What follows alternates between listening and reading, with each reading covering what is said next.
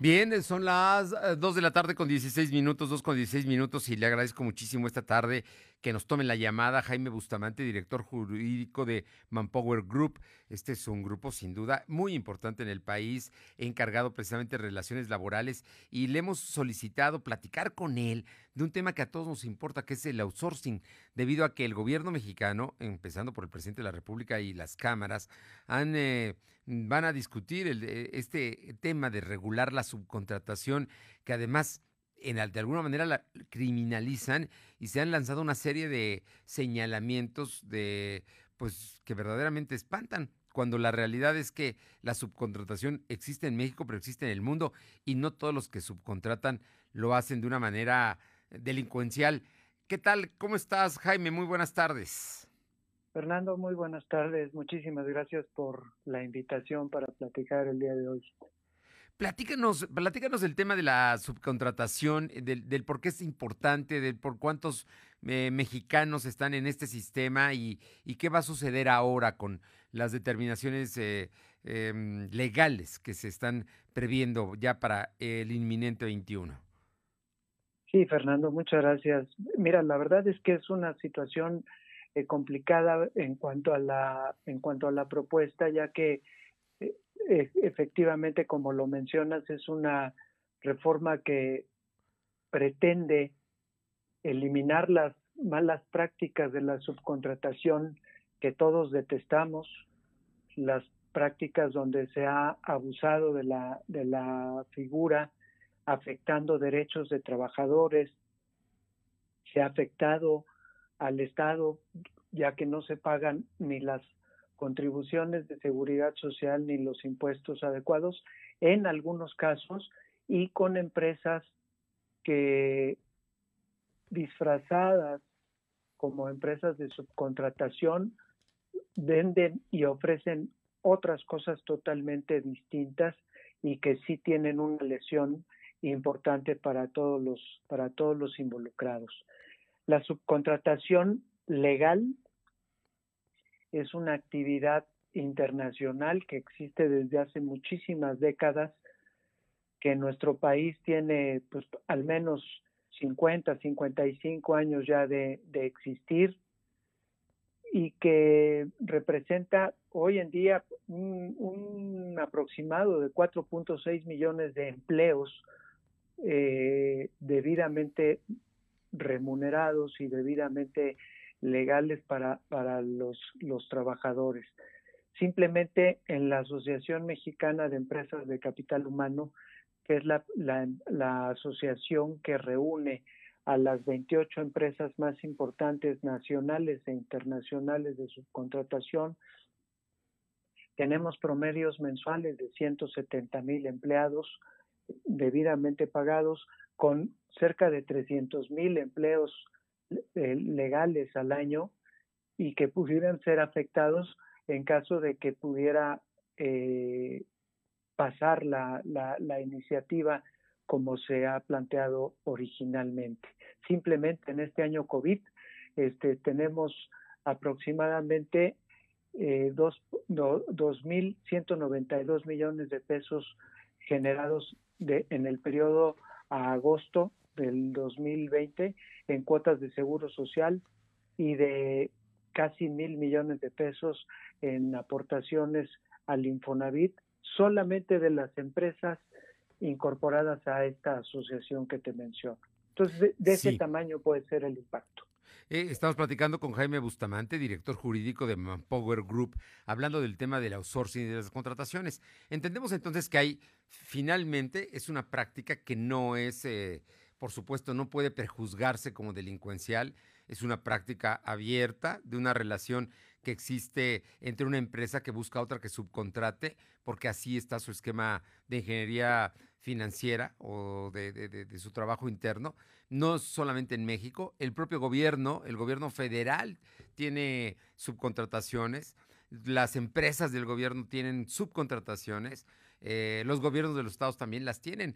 Así es que no habría que empezar prejuzgando el tema. Habría sí que sancionar a los que verdaderamente sí cometen fraude o, no pagan los salarios o evitan, eh, eluden el, cumplimiento de prestaciones. ¿Es así? Por supuesto. Siempre, eh, siempre hemos manifestado que la, la subcontratación per se es un incentivo adicional y una forma alternativa de generación de empleo legal. La utilización inadecuada y, desvirtuada de la subcontratación, eso es lo que ha lesionado intereses de, muchas personas. Entonces, nosotros estamos totalmente de acuerdo en que se regule, pero que no se prohíba, que se ajusten los lineamientos, pero que no se restrinja y no se impida este, el que se generen eh, empleos que tanto necesitamos en un momento en el que estamos viviendo tasas de desempleo arriba del 5.2% a, a nivel nacional, ¿no? De acuerdo a datos del INEGI. Entonces, este es un es un es una eh, contradicción el, el pensar que, que se hace que sea así. Yo creo que va a, a haber reflexión en, en los legisladores para revisar este tema. O sea, sí hay, sí acepta la regulación, no la criminalización del ejercicio y la prohibición de la, de la, subcontratación. Así es. Eh, eh, danos un ejemplo de, del por qué una empresa recurre a la subcontratación de otra. Mira, son varios, pero principalmente podemos hablar de la simplificación de, procesos administrativos, lo cual le permite a la empresa contratante poderse dedicar específicamente a la, a la actividad principal y a lo que en esencia sabe y puede hacer correctamente. La, la práctica y la administración del, de los recursos humanos o de la gestión del personal, esa es una actividad especializada que, que, puede quedar en manos de empresas que son subcontratadas para este efecto. Entonces te da un efecto de eficiencia que puede generar a través de estas eficiencias ahorros en dinero y ahorros en, en tiempo. Si contratas a la, a la empresa adecuada para, para esta eh, actividad de, administración y de gestión del personal, garantizas el cumplimiento de las leyes y aparte puedes obtener beneficios de carácter fiscal por la contratación de servicios que cumplen al 100% con las obligaciones de ley. Entonces son, son varios los, los, beneficios que pueden representar en este sentido. Además, y es algo muy importante y de lo que nadie habla, este, eh, eh, Fernando, es que a través de estas contrataciones puedes ampliar la cantidad de personal que puede que puede construir. La mayoría de las empresas hoy en día tienen restricciones de presupuesto para contratar de manera directa a mayor cantidad de personas. La utilización de la subcontratación les permite poder contratar a ese, a ese grupo adicional de personas con un cumplimiento de las obligaciones legales al 100% y eh, cubrir sus necesidades de producción o sus picos adicionales eh, eh, cíclicos de las temporadas, en fin, es, es una alternativa adicional de trabajo formal. Bueno, en muchos casos es un tema de servicios, ¿no? Yo empresa no me no soy especialista en esto y tengo que subcontratar a alguien que sí lo sepa hacer. Así es. O sea que básicamente, eh, Jaime Bustamante, director jurídico de Manpower Group, la, la, intención es que nos quede claro. El asunto no es prejuzgar, no todos los que subcontratan son delincuentes, como se pretende con la ley o con algunos de los puntos de vista de quienes declaran en contra. Hay gente que subcontrata y es legal, cumple cabalmente con el tema, y a los que evaden, a los que no cumplen con los permisos, bueno, pues a esos que los sancione la autoridad, ¿no? Digo, para eso están las leyes. Es correcto, es un tema de aplicación puntual y oportuna de la, de la ley.